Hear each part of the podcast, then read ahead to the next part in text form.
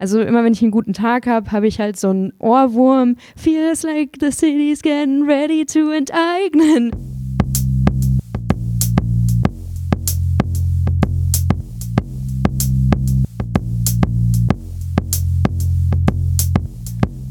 Unter Palmen. Der Podcast wird euch präsentiert von dem gemeinnützigen Verein Argument Utopie.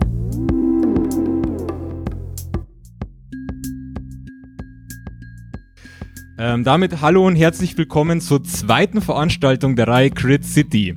Das Ziel dieser Vorträge und Treffen ist es, eine antikapitalistische Wohnpraxis hier in Wien zu etablieren. Wieso ist Wohnraum so ein teures und knappes Gut? Wer profitiert vom Mangel an bezahlbaren Wohnungen und wie können wir uns gegen Spekulation und Teuerung zur Wehr setzen? Allgemeiner gesprochen, wie könnte eine nachhaltige und gerechte Wohnpolitik aussehen? Und im Rahmen dieser Veranstaltungsreihe versuchen wir ein paar Antworten äh, zu finden und noch eine politische Praxis zu entwickeln.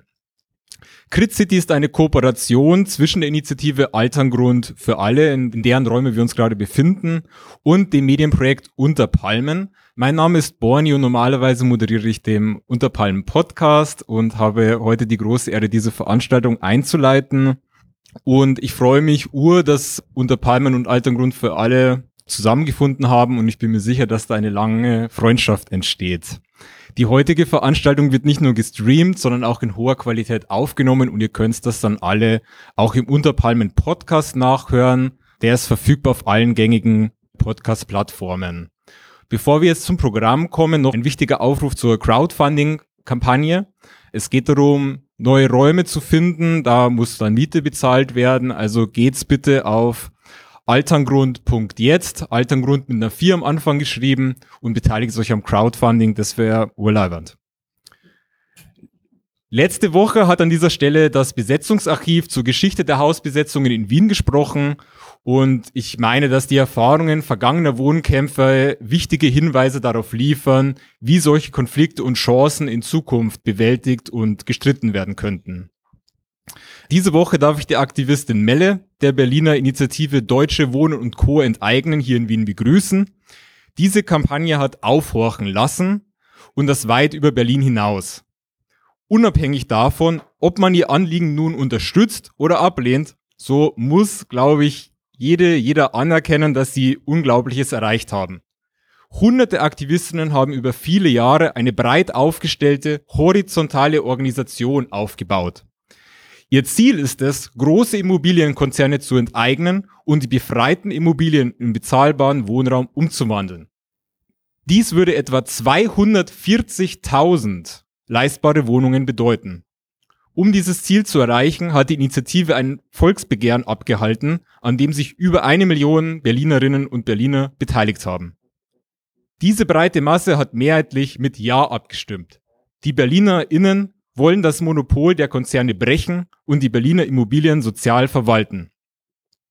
Die Umsetzung dieses Begehrens gestaltet sich natürlich schwierig, was wohl niemanden verwundert. Enteignung ist für einige ein böses Wort. Die lokalen politischen Vertreterinnen zeigen sich nicht gewillt, die Besitzansprüche großer Konzerne in Frage zu stellen. Vielmehr legitimieren sie ihre Macht durch die direkte politische Unterstützung eben jener Konzerne. Alles weitere will ich aber damit Melle überlassen die diesen Kampf aktiv geführt hat und hier von ihren Erfahrungen berichten kann. Genau zuerst geht das Wort an dich. Danach wird es natürlich Raum für Fragen geben. Es wird aber auch während dem Vortrag die Möglichkeit geben zu interagieren. Du wirst das einleiten. Ihr habt die Möglichkeit, in dieses Saalmikrofon zu sprechen. Das wird da vorne positioniert bzw. weitergegeben. Wichtig, wenn ihr das tut, direkt ins Mikrofon sprechen. Dankeschön. Ja, hallo. Guten Abend, danke, dass ich da sein darf. Ähm, ich wurde ja schon sehr nett eingeleitet und freue mich natürlich total und es ist auch immer wieder schön zu hören, wie andere Leute die Kampagne beschreiben. Es wurde gerade schon gesagt, bisher war es immer so, dass ich es interaktiv gestaltet habe, weil die Kampagne mittlerweile so viele Themenfelder aufgemacht hat oder auch AGen hat, dass im Prinzip der Schwerpunkt von dem Vortrag immer anders ist, je nachdem, wie das Publikum ist. Und gerade so am Anfang, jetzt würde ich erstmal mit Handzeichen, ähm, wer von euch hat denn schon mal unter hohen Mieten gelitten, wird darunter leiden oder hat Menschen im direkten Umfeld oder im erweiterten Umkreis, die darunter leiden? Hand hoch. ja, da gehen fast alle Hände hoch.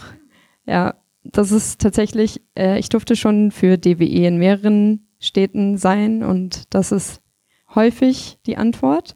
Und dabei nehmen wir Wien häufig als positives Beispiel. Deswegen fand ich es ganz spannend, eingeladen zu werden.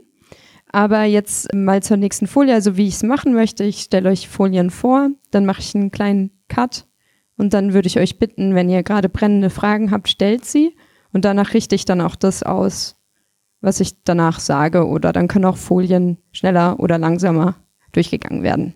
Also bitte macht alle mit. Und auch die Flinter-Personen sind herzlich eingeladen, das Mikrofon zu ergreifen. Also die Gründe der Wohnungskrise. Also die SPD in Berlin spricht immer von Bauen, Bauen, Bauen. Wer die deutschen Medien oder die Berliner Medien verfolgt, kennt das Credo. Natürlich wird immer argumentiert, na ja, Angebot und Nachfrage und der ganze neoliberale Müll.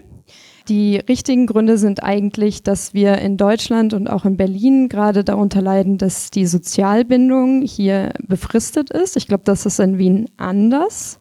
Ist nicht anders. Hier wird ein Kopf geschüttelt. Dann muss ich bei dem Bier nachher nochmal kritisch nachfragen.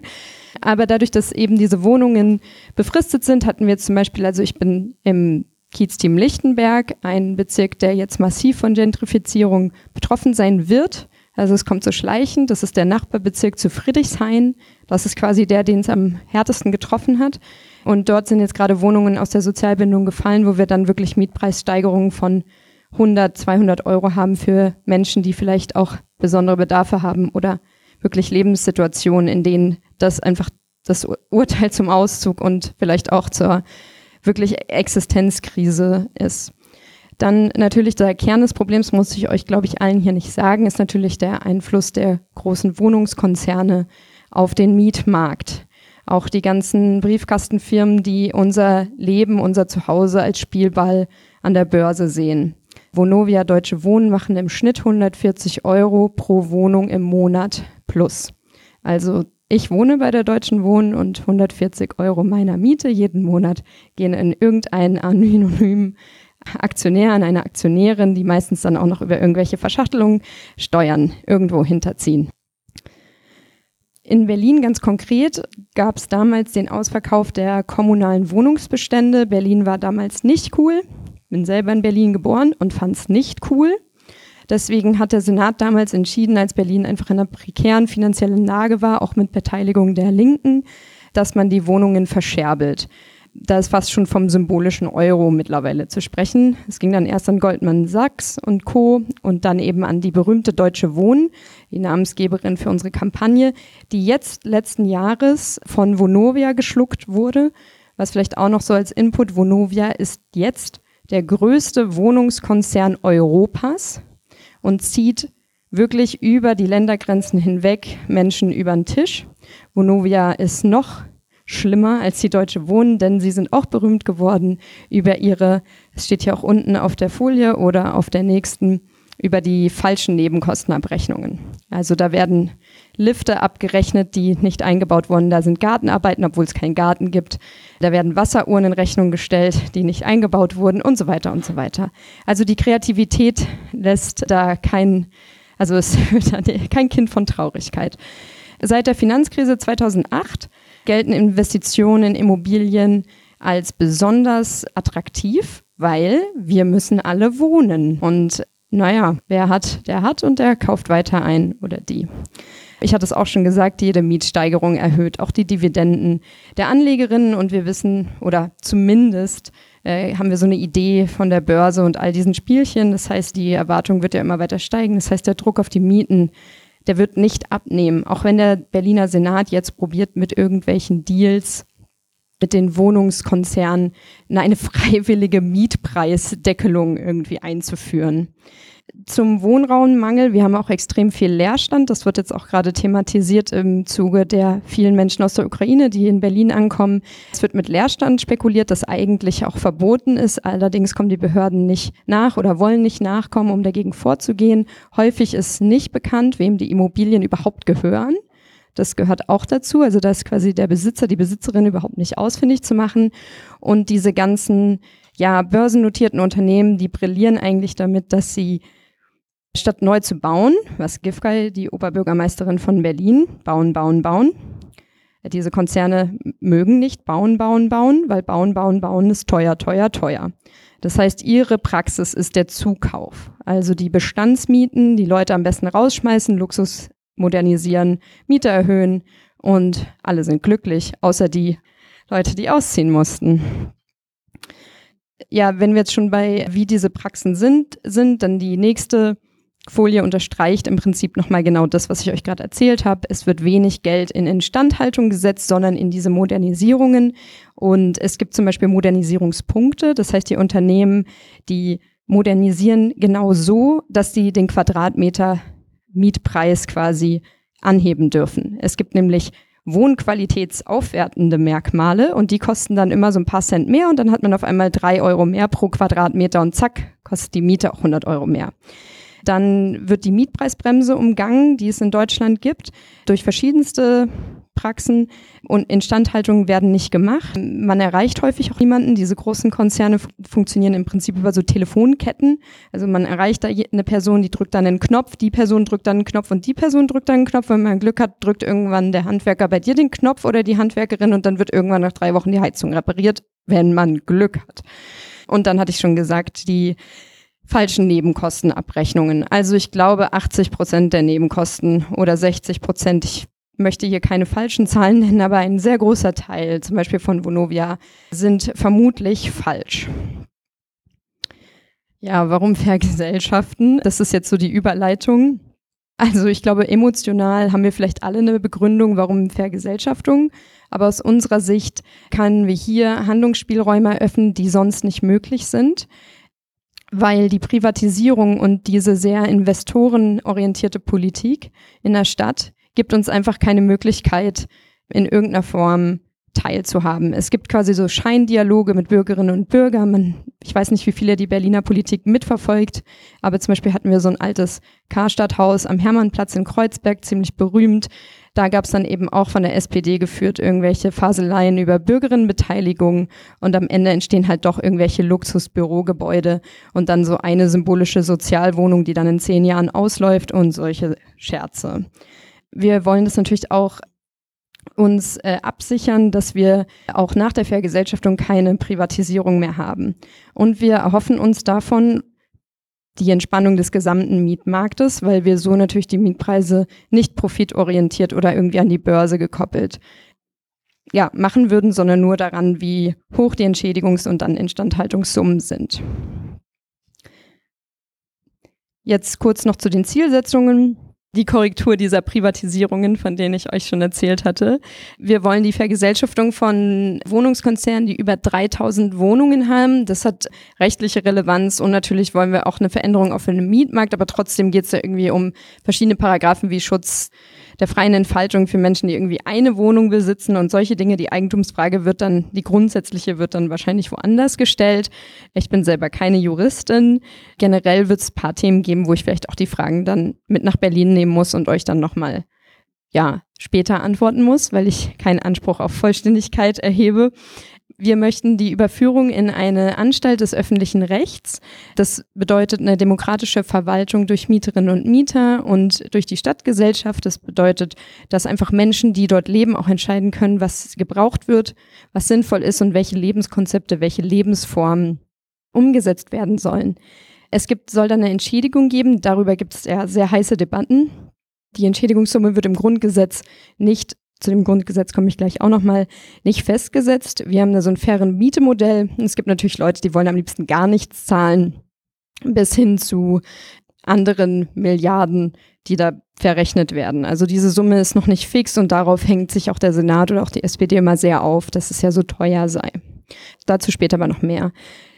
Denn die Finanzierung soll dann durch die laufenden Mieteinnahmen kommen. Es wurde schon in der Einleitung gesagt, es geht hier um circa 240.000 Wohnungen und die dazugehörigen Flächen. Und ich weiß nicht, ob es in Österreich auch gibt, das sogenannte Vorverkaufsrecht, dass Menschen ihr mit Hilfe der Stadt ein Haus erwerben können, bevor ein Investor es weggreift. Es wird in Deutschland ganz häufig angewandt, aber geht halt dann immer nur individuell, ist sehr, sehr aufwendig, um dass dann die Mieterinnen dort vor Ort auch dort bleiben können. Und Vergesellschaftung würde das halt lösen, weil das ist eine ganz andere Dimension. Und wir wollen natürlich den Schritt zum gemeinwohlorientierten Wohnen hingehen. Ich hatte es vorhin schon mal gesagt, die 3000 ist eine relevante Größenordnung. Und also hier steht dann eben noch diese Berücksichtigung des Eigentumsrechts und Recht auf freie Berufsausübung. Also da sind so ein paar Sachen dabei, die man irgendwie bedenken muss. Und diese 3000 sind halt ein hartes quantitatives Kriterium, die Rechtssicherheit gibt und eine nachhaltige und umfassende Lösung gibt.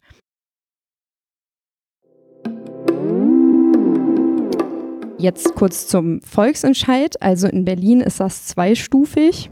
Also es gab alle diese Ideen und es war, diese Kampagne ist entstanden aus Mieterinnen der Deutschen Wohnen, die sich vernetzt haben und sich schon in verschiedenen Kiezen, also Bezirken in Berlin zusammengetan hatten. Und die haben dann eben diese Kampagne geformt und zu Beginn war auch das Wort Enteignung natürlich nicht bei allen sehr, sehr beliebt. Aber es kam dann eben zu dem Volksentscheid. In Berlin ist er, wie gesagt, zweistufig. Das bedeutet, zuerst müssen 20.000 Unterschriften gesammelt werden unterstützen gerade eine zweite äh, Kampagne Demokratie für alle, die das jetzt gerade wieder durchmachen. Dann wird es geprüft von den Behörden auf Rechtmäßigkeit und so weiter. Das war bei uns auch der Fall. Auch da hat die SPD eine Verzögerungstaktik schon dort probiert und sich sehr, sehr lange Zeit gelassen. Da musste richtig Druck gemacht werden, auch über einen juristischen Weg, dass wir quasi das Go bekommen haben, um dann genau vor einem Jahr mit der zweiten Sammelphase zu beginnen wo es dann darum ging, ob der Volksentscheid zur Bundestagswahl und zur Senatswahl auch vorgelegt wird, den Berlinerinnen und Berlinern. Wir brauchten mindestens 175.000 gültige Unterschriften und wir haben fast das Doppelte gesammelt. Und als wir die Unterschriften übergeben haben, da sind wirklich Tränen geflossen, weil es war extrem viel Arbeit. Ich zeige euch nachher noch Fotos. Ich erzähle sowieso später noch ein bisschen mehr. Jetzt kommen erstmal so ein bisschen die trockenen Fakten, damit ihr was in der Hand habt und dann können wir später nochmal so ein bisschen mehr reden. Und dann haben wir es halt tatsächlich geschafft, im, im September halt diese über 60 Prozent in manchen Bezirken, wir haben 59 und ein paar zerquetschte. Zum Beispiel in Lichtenberg hatten wir manche Bezirke oder manche Kieze, die sogar über 70 Prozent mit Ja gestimmt hatten. Und das war also das war ein Wahnsinnsgefühl, als wir es rausgefunden hatten. Wir hatten so eine kleine Wahlparty und ich weiß noch, ich hatte es zum ersten Mal auf dem Handy gesehen und ich habe nichts gesagt und alle haben sich so betreten angeschaut, weil wir gedacht haben, es ist vielleicht ein Fake oder es kann nicht sein. Und dann sind wir halt komplett ja, ausgeflippt vor Freude. Es gibt auch sehr lustige Interviews. Ich hatte ein Radio-Interview in dieser mit Bierflasche und halb schreiend habe ich dann so, oh mein Gott, weißt du? Und er war so, okay, und wer bist du? Ja, Melle! Und er so, okay. Es wurde sogar gesendet. ja. Jetzt kurz zum rechtlichen Hintergrund und dann würde ich gerne hier einen Cut machen. Es geht um diesen berühmten Artikel 15 des Grundgesetzes. Den würde ich jetzt vorlesen, weil es wichtig ist und auf der Folie steht. Artikel 15 des Grundgesetzes lautet, Grund und Boden, Naturschätze und Produktionsmittel können zum Zwecke der Vergesellschaftung durch ein Gesetz, das Art und Ausmaß der Entschädigung regelt, in Gemeineigentum oder in andere Formen der Gemeinwirtschaft überführt werden. Für die Entschädigung gilt Artikel 14 Absatz 3 Satz 3 und 4 entsprechend. Dass ich das noch nicht auswendig kann, ist eigentlich auch. Wir hatten dann Rechtsgutachten, also es gab unabhängige, zum Beispiel auch vom Wissenschaftlichen Dienst des Deutschen Bundestags und fünf von sechs Gutachten kommen dazu, dass es rechtlich umsetzbar ist.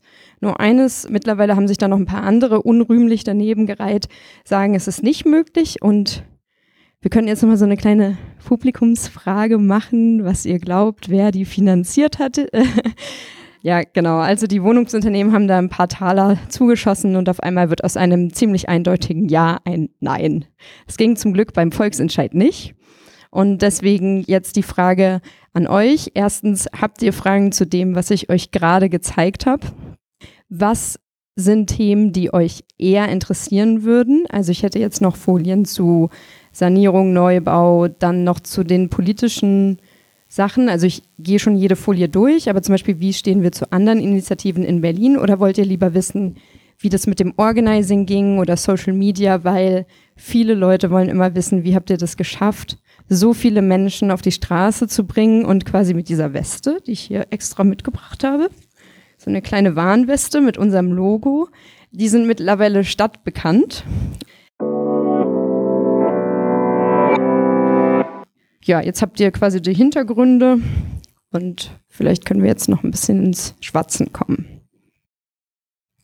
Ja, erstmal danke für den ersten schönen Teil des Vortrags. Und mich würde vor allem der politische Aspekt interessieren, insofern wie ihr denn zu anderen, also wie, wie ihr Kontakt zu politischen Parteien habt und wie da so die Beziehungen sind. Ich meine, ich glaube, eure Beziehung zu Franziska Giffey kennt man schon ganz gut genug, aber ähm, wäre auch interessant zu wissen, ob es vielleicht auch Politiker, Politikerinnen gibt, die euch stark unterstützen und ja, wie da so die allgemeine Lage ist.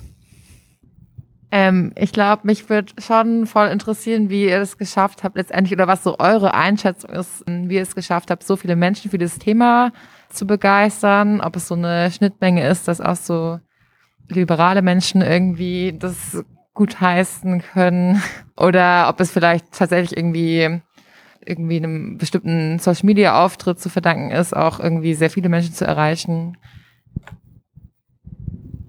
Ja, ja, voll. Ich da vielleicht auch noch selbst eine. Ähm, ist Lichtenberg nicht oder Nazi-Bezirk? Oder ist äh, oder verwechsel ich das? Weil das finde ich nämlich auch ganz spannend, eben um, um die letzte Frage anzuschließen, ob das dann eigentlich ein, ein linkes Thema ist oder eh nicht ausschließlich, weil ich meine, rausgeschmissen aus ihren Wohnungen werden ja quasi auch die Nazis.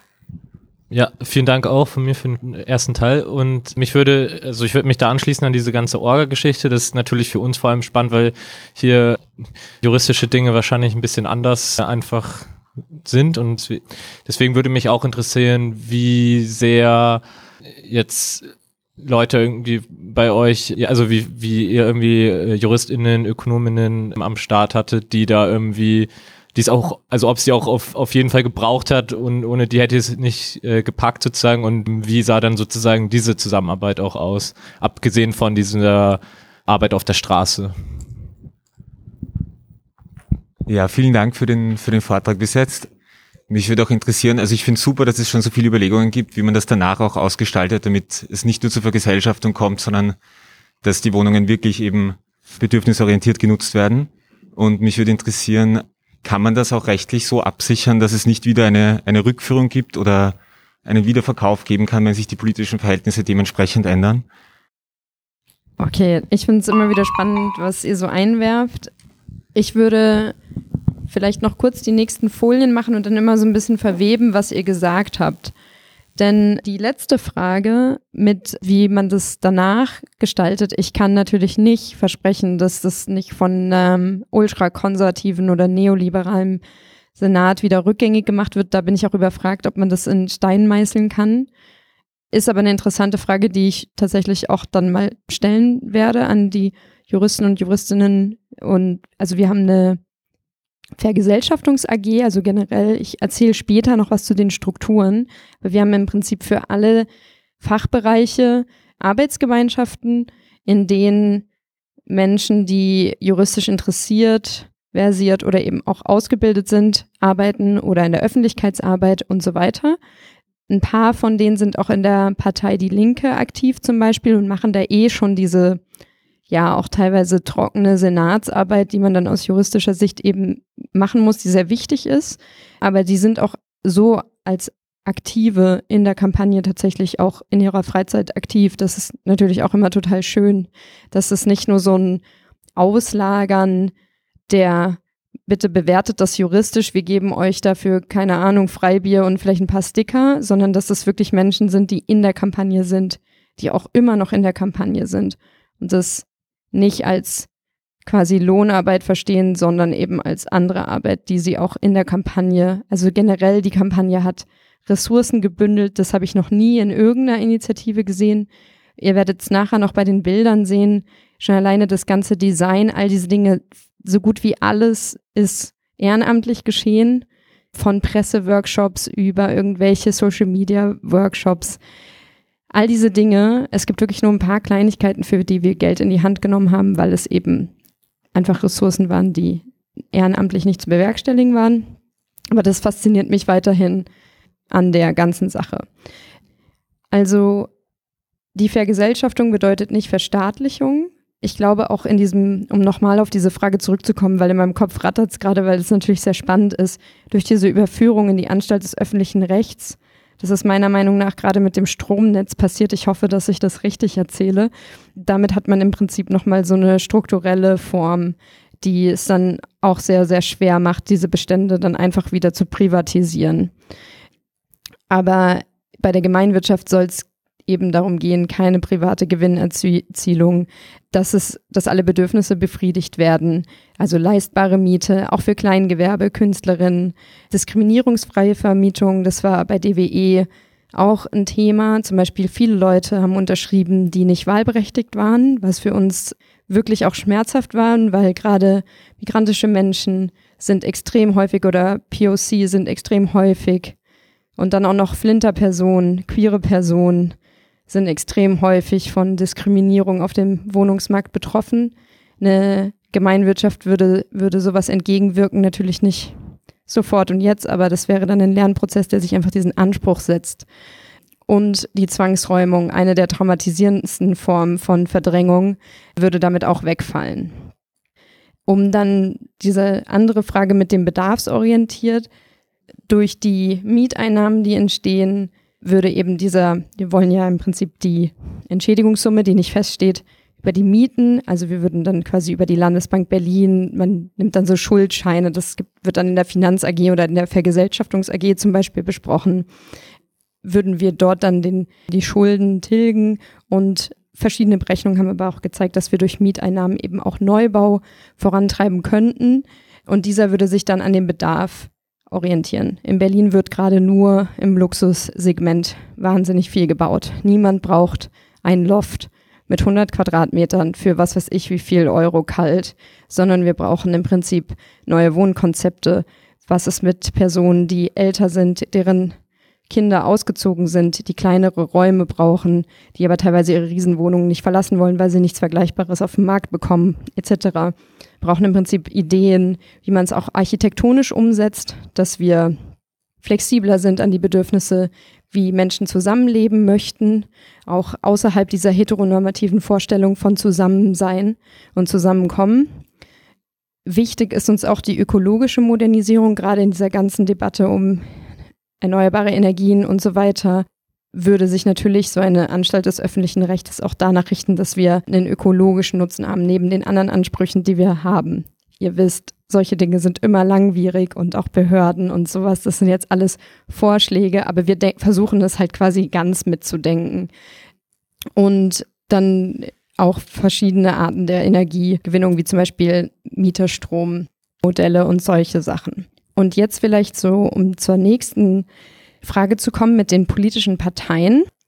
Also unter Aktuelles habe ich immer so eine Folie, wie es gerade läuft. Wir haben eigentlich ein breites Bündnis aus den Gewerkschaften, also Verdi, auch die GEW, wer in Deutschland sich so ein bisschen gut auskennt. Ich kenne die Äquivalente in Österreich ehrlich gesagt nicht. Eigentlich alle Gewerkschaften stehen hinter uns und die Jugendorganisation, der Berliner Mieterverein und andere Mietvereine, Fridays for Future, die Berliner Krankenhausbewegung, falls es mitbekommen habt, eine sehr, sehr erfolgreiche Organizing-Kampagne der Berliner Pflegekräfte, stehen hinter uns. Die Linke, muss man gerade sagen, sympathisiert stark mit uns, hat auch mit uns gesammelt, aber die das können wir gleich nochmal besprechen. Das ist natürlich dann immer ein bisschen schwierig, wie das dann für die Leute, die dann direkt im Senat sitzen, ist. Es gibt Genossenschaften, die uns positiv gesinnt sind. Es gibt leider auch Genossenschaften, die das nicht sind.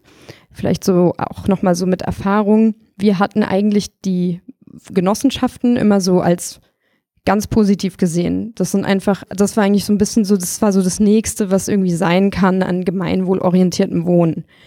Und ich weiß noch an Ostern, das war dann so ein Monat in die Sammelphase sozusagen, meinte dann so ein Typ, ja, er hat von seiner Genossenschaft einen Brief bekommen, diesen Kram da, den unterschreibt er nicht. Und ich dachte so, der hat sich versprochen, der meint nicht Genossenschaften, ja. Und dann war es im Prinzip so, dass wir vor dem Volksentscheid extrem Gegenwind bekommen haben von den Genossenschaften. Und das ist vielleicht auch so verwoben, was ich euch mitgeben will. Ich glaube, man hat über Jahrzehnte sehr, sehr vernachlässigt zu gucken, wie ist die Immobilienwirtschaft verbandelt mit allen Strukturen, die Wohnen möglich machen. Nicht nur die Politik, sondern auch Genossenschaften, andere Vereine.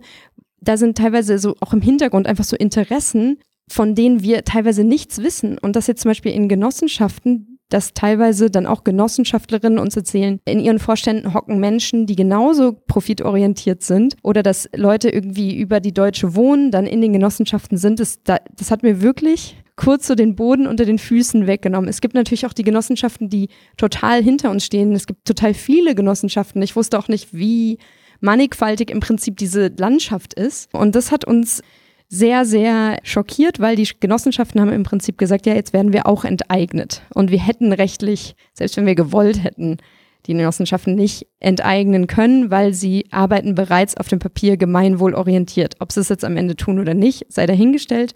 Die, die mit uns zusammenarbeiten, sind top, aber es gibt eben auch die sogenannten, ja, Schäflein, die irgendwie dann doch anders sind. Und die SPD Berlin. Giffey wurde schon genannt. Also im Prinzip die SPD ist die neue CDU. Ja, ich habe auch noch gelacht, aber jetzt mittlerweile, also kann man vielleicht später nochmal bei einem Bier besprechen, wie meine echte Meinung zur SPD ist, ganz unzensiert. Aber ja, äh, es gab dann kurz vor der Wahl eine gemeinsame Erklärung der Gewerkschaften, der Jugendverbände und so weiter und der Mietervereine. Ein Grundrecht gehört nicht an die Börse. Wir rufen deshalb alle unsere Mitglieder auf, das Volksbegehren mit ihrer Unterschrift zu unterstützen und selbst Unterschriften zu sammeln.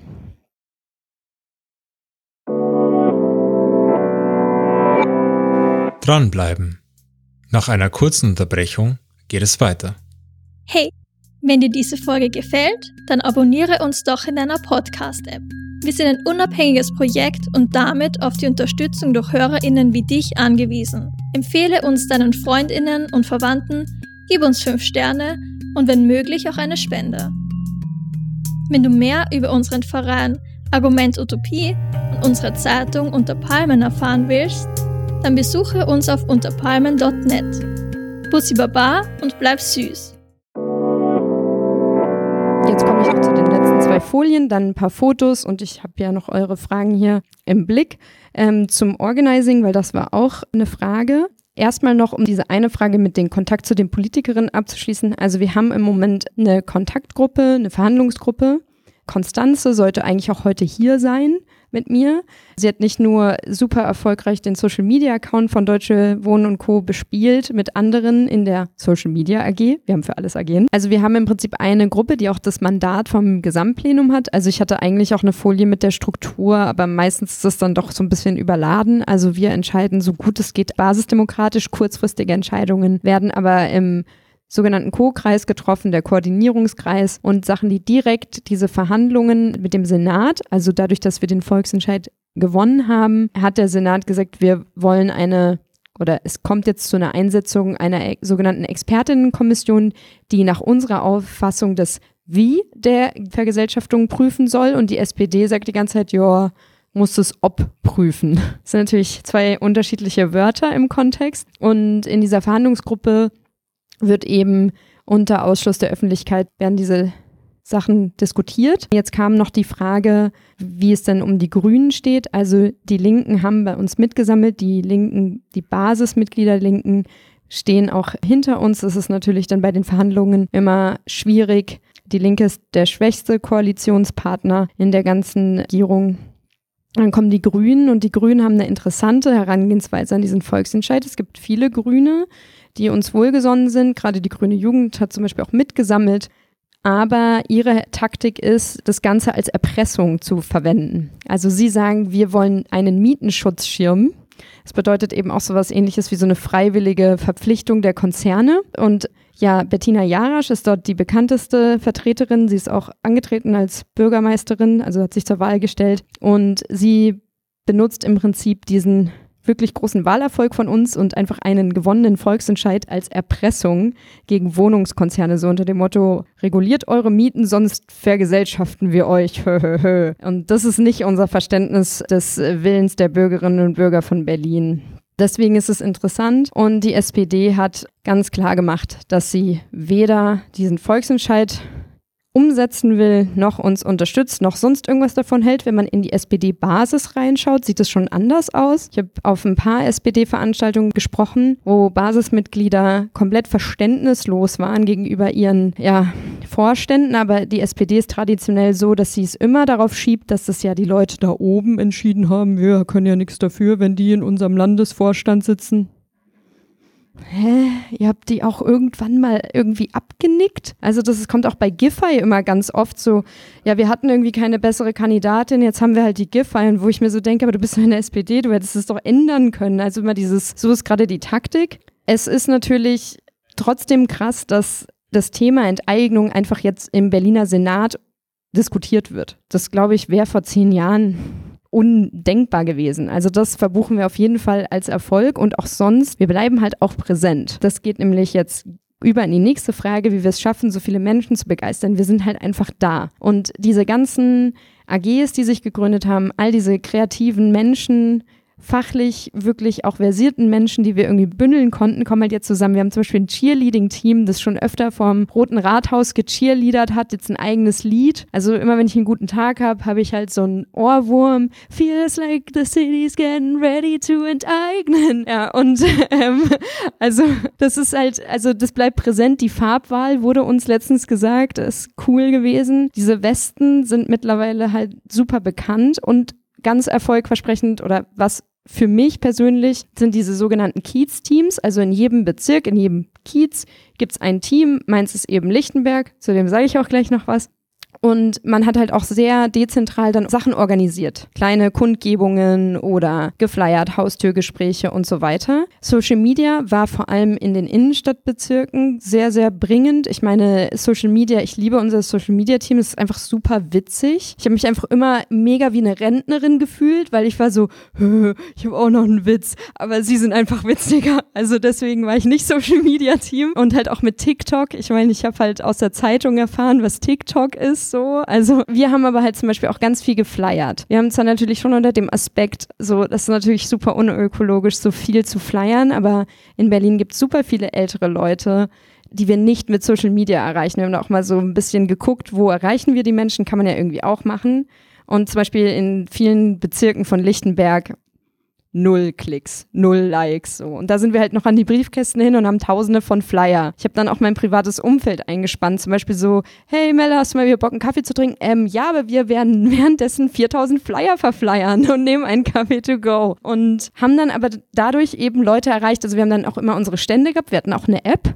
Das hat auch wirklich geholfen, also wo man dann seine Aktionen eintragen konnte, wo gesammelt wird. Dann konnten Leute im Prinzip dahin kommen Ältere Leute haben sich einfach gemerkt, wir haben versucht, eine gewisse Regelmäßigkeit da reinzukriegen. Ich war zum Beispiel in Friedrichsfelde, mein absoluter kleiner Herzkiez. Da sind eher so Plattenbauten, eher ältere Leute. Meine Oma kommt daher. Und ich habe mich da einfach mit ein paar Leuten, ich hatte irgendwann eine Telegram-Gruppe, die Friedrichsfelde Ultras. Das war für die ganz Mutigen, die richtig Bock haben, in zwei Stunden nur zwei Unterschriften zu sammeln. Und dann haben wir uns halt dahingestellt und ähm, und die ersten paar Wochen waren zäh. Und irgendwann haben aber die Leute gecheckt, irgendwie sind diese lila-gelben Westen einfach jeden Samstag um 10.30 Uhr vor diesem kleinen Rewe und werden wahlweise vom Rewe-Marktleiter angebrüllt oder von anderen Leuten, dass sie gehen sollen. Aber wir waren halt da. Und am Anfang hat man auch so gemerkt, man wurde so von der Seite angeschielt.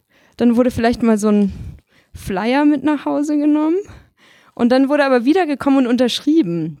Und das ist mir jetzt persönlich sozusagen passiert und auch um das mit zu verweben mit Wies Lichtenberg. Also meine Mama, als ich nach Lichtenberg gezogen bin, hat nur gesagt, na Lichtenberg ist auch ja nicht mehr so rechts wie früher. Und ich so, okay, danke Mama. Also Lichtenberg wird halt gentrifiziert. Viele Leute werden auch verdrängt. Du hast recht, Nazis werden auch verdrängt und verlieren auch ihre Wohnung. Und was ich hier, glaube ich, nicht verschweigen darf, ist auch, dass viele Leute, die die AfD gewählt haben, auch mit Ja gestimmt haben. Und das ist jetzt so ein bisschen, ich weiß, ich bin Video und Podcast und alles, ich sag's trotzdem, ich habe die irgendwann die Nazi-Linken genannt. Also man hat mit denen geredet und die waren voll auf einer Wellenlänge mit, mit mir, bis die irgendwann gesagt haben, ja, es sind halt die Ausländer.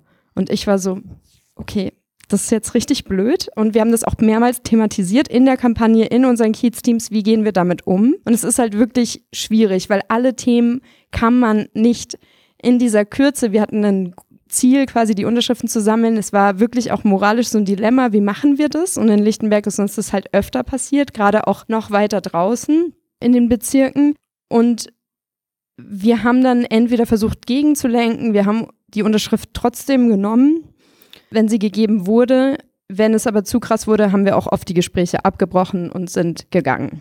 Mir persönlich ist es passiert, dass es gut gelungen ist, diesen Unmut wieder umzulenken und zu sagen, hey, aber es sind halt Großkonzerne, die die Miete erhöhen, nicht deine Nachbarinnen und Nachbarn. Und um im Prinzip dieses Narrativ zu verändern. Aber es kostet extrem viel Kraft und wir sind permanent im Prinzip diesen Spagat gegangen zwischen unser eigener Anspruch und was wollen wir alles transportieren und wir müssen halt einfach extrem viele Unterschriften sammeln in extrem kurzer Zeit. Wir hatten nun dreieinhalb Monate dafür und wir hatten Pandemie. Alle Läden waren zu, es war kalt, es war der kälteste Frühling ever so gefühlt. Deswegen dieses linke Thema, also diese, dieser Volksentscheid so links ist es eben gar nicht. Also es erreicht alle, außer die, die halt irgendwie gefühlt in der FDP sind. Obwohl wir auch Leute hatten, das war ja auch eine Frage, neoliberale Menschen. Ich hatte auch mehrere Leute, die gesagt haben, ja, also ich bin halt in der FDP und warum soll ich denn das jetzt machen? Und es gibt halt auch diese Marktlogik, dass man auch sagt, diese Unternehmen verhindern Wettbewerb.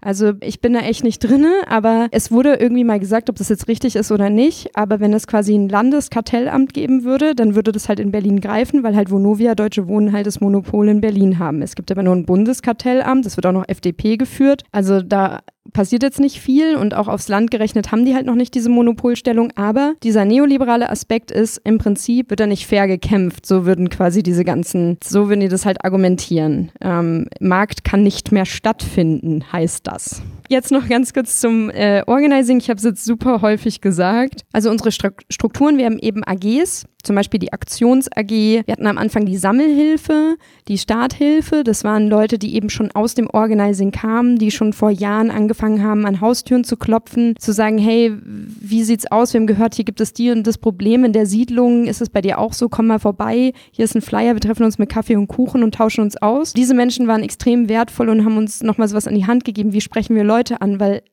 ich hasse telefonieren und an der Haustür zu klingeln war halt so, das nächste Level, das war quasi Telefonieren 3000. Und da haben wir halt auch Workshops gegeben. Also wir sind dann, wir haben uns auch selbst organisiert und haben dann Workshops angeboten, zum Beispiel bei uns. Und in allen Kiezen gab es dann die Workshops für How to sammeln, How to Haustürgespräche und, und so weiter. Wir haben eine Presse, AG, wir haben eine Öffentlichkeits-AG, Social Media, Vergesellschaftungs-AG, wir hatten eine Logistik-AG, weil wir ja, wir haben ja auch plakatiert dann, wir haben ja richtig Wahlkampf gemacht und wirklich an irgendwie zwölf Kiez-Teams tausende von Flyer und Plakate irgendwie zu lagern erstmal. Ich brauche nachher noch ein Foto, ist wirklich ein Aufwand. Zudem hatten wir auch in verschiedenen Sprachen, wir hatten alles in vielen verschiedenen Sprachen, Russisch, äh, Vietnamesisch, Türkisch, Arabisch, Englisch. Also wir haben wirklich versucht, immer wenn dann noch was gebraucht wurde, haben wir es versucht, noch schnell übersetzt zu bekommen und eine kleine Menge zu äh, drucken. Zum Beispiel in Lichtenberg haben wir eine vietnamesische Community, wo wir dann auf Druck eines Kiez-Teams Mitglied sehr schnell dann auch so kleine Flyer hatten. Es war cool. Wir organisieren uns über Telegram, über Zoom, über ja auch Treffen, wenn es irgendwie geht. Und auch ganz wichtig, vielleicht auch für euch, wir hatten solidarische Orte. Solidarische Orte sind Spätis, kleine Kneipen, Cafés, Boulderhallen, alternative Treffs, wo wir hingehen konnten, wo wir, wir haben dann da quasi angefragt, könnt ihr uns helfen, habt ihr Lust uns zu unterstützen, wollt ihr ein Poster in euer Fenster hängen oder können wir auch bei euch was lagern, können wir bei euch Treffen abhalten. Und so hat man im Prinzip durch diese Kiez-Teamarbeit kleine Mini-Strukturen in den einzelnen Bezirken aufgebaut. Und ähm, wir haben dadurch nochmal völlig neue Orte, auch für mich so im Kiez, was ist irgendwie ein cooler Ort, wo man vielleicht auch mal so hingehen kann. Wir haben die Berliner Clubs mit, mit eingebunden und wir haben im Mai noch unser deutschlandweites Vernetzungstreffen. Ich kann euch dann auch nochmal über die Person, die das organisiert hat, nochmal das zukommen lassen. Und wir hatten zum Beispiel auch während der Pandemie auch ein Deutschland-DWE-Camp. Das war auch super cool. Und noch mit dem Organizing als letzte Folie, dieses Wort Enteignung oder auch generell wie Organizing jetzt ganz grob äh, funktioniert, da bin ich auch keine Spezialistin, aber im Prinzip, es muss, die Botschaft muss einfach zu verstehen sein, die wir transportiert haben. Es war ziemlich klar, wir wollen einfach die deutsche Wohne enteignen. Wir wollen eine große Lösung für ein großes Problem und wir fokussieren uns auf das Problem. Wir verbinden im Prinzip durch eine emotionale Ansprache. Ihr habt jetzt alle eure Hand hochgehalten mit den Problemen. Wir sind jetzt alle irgendwie emotional verbunden, weil wir jetzt so ein intimes Detail voneinander wissen, dass wir uns einfach unsere Wohnung nicht leisten können und wir halt Existenzängste in der einen oder anderen Form haben. Und jetzt noch so zum Abschluss wollte ich euch einfach nochmal so ein ja, paar Bilder zeigen, so ein bisschen so ein Potpourri und vielleicht nochmal so fünf Minuten paar Anekdoten erzählen. Also zum Beispiel hier haben wir Wali. Wali war unser Wahlkampflastenrad, das wir dekoriert hatten und da haben wir alles Mögliche drin transportiert. Zum Beispiel diese Plakate, das hier ist ein Bild von meinem Keller. Ich habe einfach irgendwie fast 800 Plakate in meinem Keller gelagert und es war sehr lustig, weil es ja eine deutsche Wohnsiedlung und dann kamen immer so Enteignungspeoples in meinen Keller und haben da halt so massenweise diese wirklich großen Plakate rausgeschleppt. Dann hatten wir total kreative Menschen, die solche Fahrradtische gemacht haben, weil das nächste Problem war ja auch, alle möglichen Stände muss man anmelden. Also was kann man irgendwie machen, dass einem dass man eine Schreibunterlage hat, aber die Polizei einem nichts kann. Fahrradtische. Das sind einfach Spanplatten, wo man den Rucksack rantackert. Und ähm, dann hat man einen Stand. Und wenn die Polizei kommt, dann zieht man seinen Fahrradtisch als Rucksack an und weiß nicht, von was geredet wurde. ja, wir haben Demos gehabt. Wir hatten eine riesengroße Mietendemo.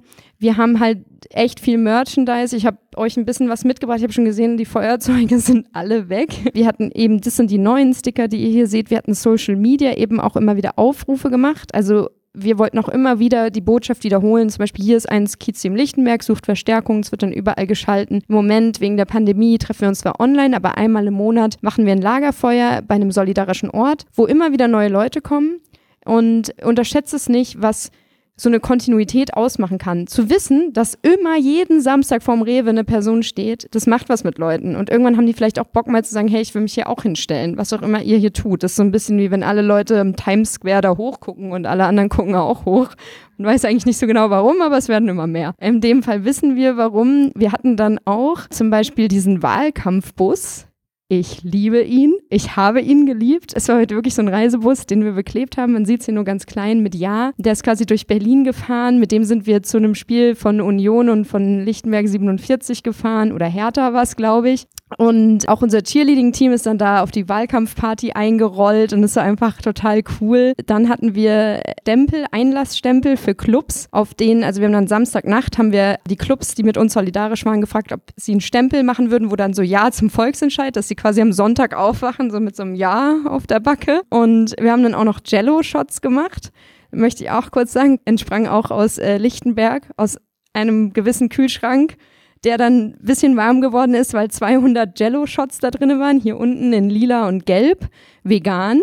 Und im Prinzip wir dann damit in die Clubschlangen sind und halt nochmal richtig Werbung gemacht haben, morgen für Ja zu stimmen und dann Stempel dass sie sich auch erinnern, für was nochmal.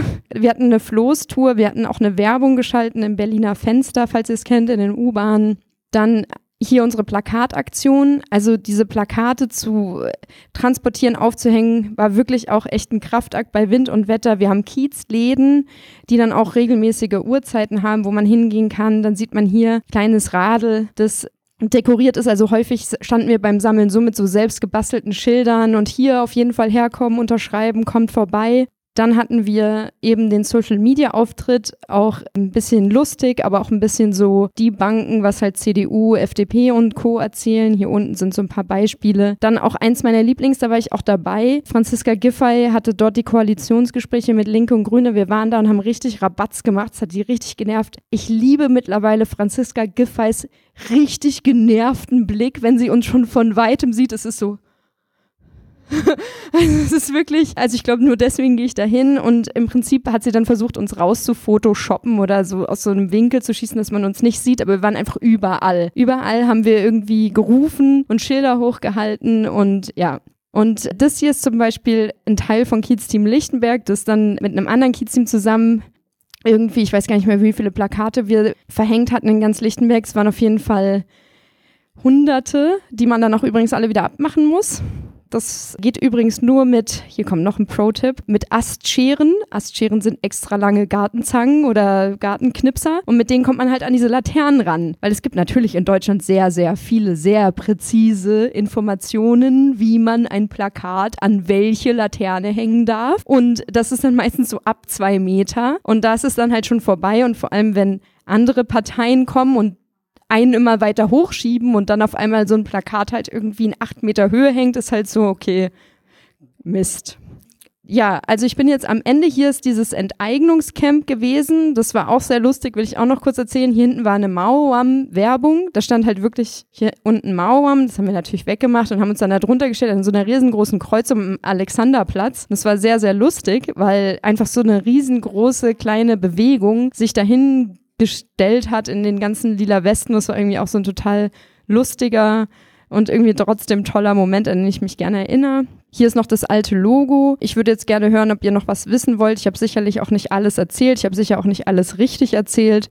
Aber ja, ich würde mich freuen, wenn wir noch ein bisschen in Austausch kommen. Vielen Dank.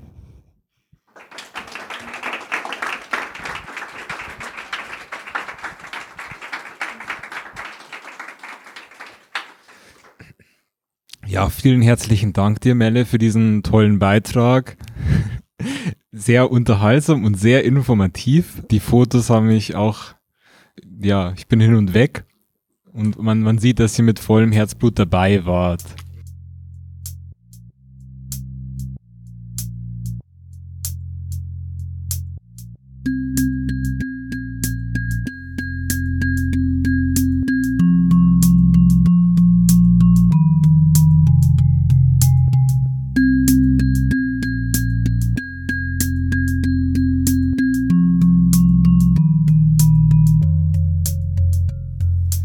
Wenn du uns von Unterpalmen nicht nur hören, sondern auch lesen möchtest, dann abonniere doch unsere Zeitung und unseren wöchentlichen Telegram-Newsletter.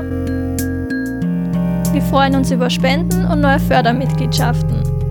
Mehr Infos hierzu findest du auf unserer Homepage unter palmen.net.